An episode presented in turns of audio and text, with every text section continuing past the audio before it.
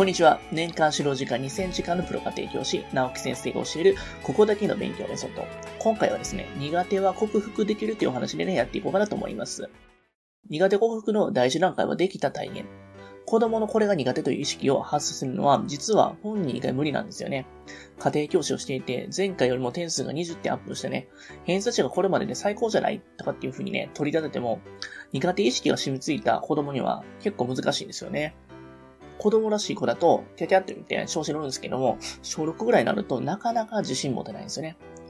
まあ、できるようになってくると、親とかね、先生が客観的にね、えー、いいやんっていうふうにね、そういうふうに言ってあげることが大事ですね。そして何より本人にできたという経験をね、させることが大事なんですよね。まあ、いわゆる価値経験というやつですね。えー、苦手意識を外す方法。そんな時に私がやってるのが、まあ、入試問題が解けたっていうね、経験を持たせてあげることが一番いいかなと思います。まあ、市販の問題集の中には、それぞれの問題に、まあ、出題項を載せてるものがあるんですけれども、その中から解けそうな問題だけをね、ピックアップして、まあ、これね、まあ、いけそうやなってやつだけを探すんですね。言うまでもなく、第一志望の問題がね、一番、え、効果的かなと思うんですよね。かなり力がついてきたから、今日はね、ちょっとね、改正とか遊ぶの問題やっちゃおうか、みたいな方に言われたらね、最初ビビるんですけれども、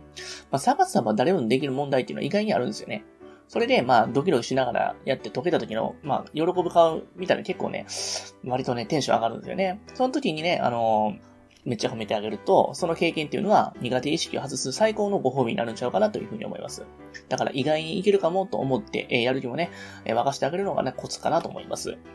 そしてね、昔のテキストに戻るのも効果的です。6年生の秋以降やったら、6年の、え、初めに2月3月にやったテキストの問題をいくつかとか読み上げるんですよね。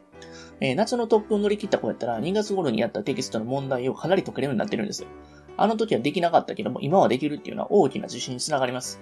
好きこそ物のの上手であれとはよく言ったもんで、できたっていうね、嬉しい気持ちがあればその科目を好きになったりね、好きだからもっと頑張れるようになります。続いて、苦手の原因の探り方についてお話します。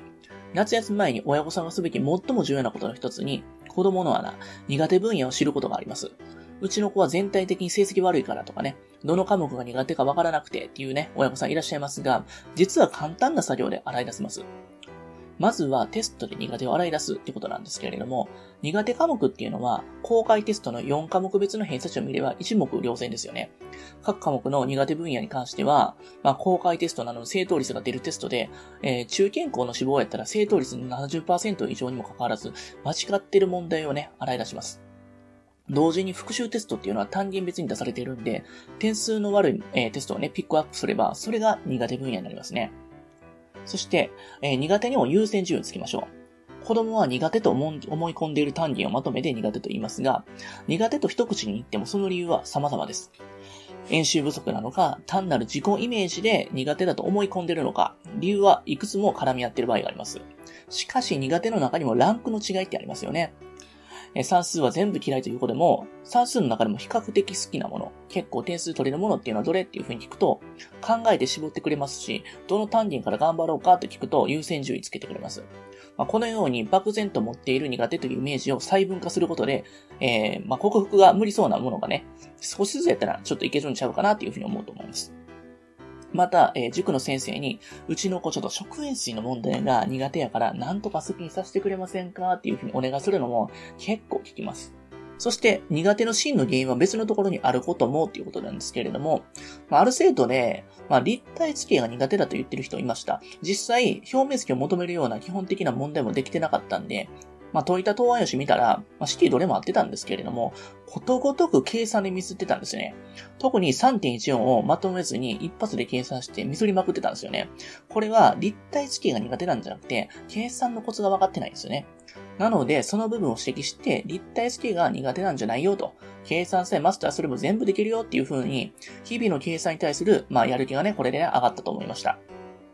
そして最後に苦手分野を分解するメリットについてお話します。苦手分野が明確になり、しかもそれが独学では勉強しにくい分野であって、かつ経済的に余裕があるんやったら、その部分だけ個別指導をお願いするのが一番時間的にコスパがいいですよね。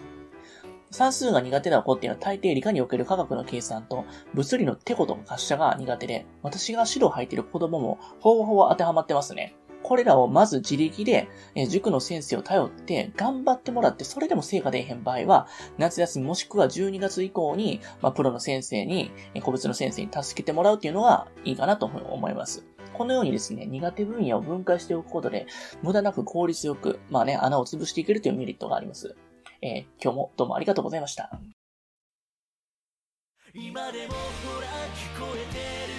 最後に、えー、私たちからお願いがあります。こちらの番組の配信を聞き逃さないためにも、各ポッドキャストでの登録やフォローをお願いいたします。ご意見、ご質問につきましては、説明欄にある、え、番組ホームページよりお問い合わせください。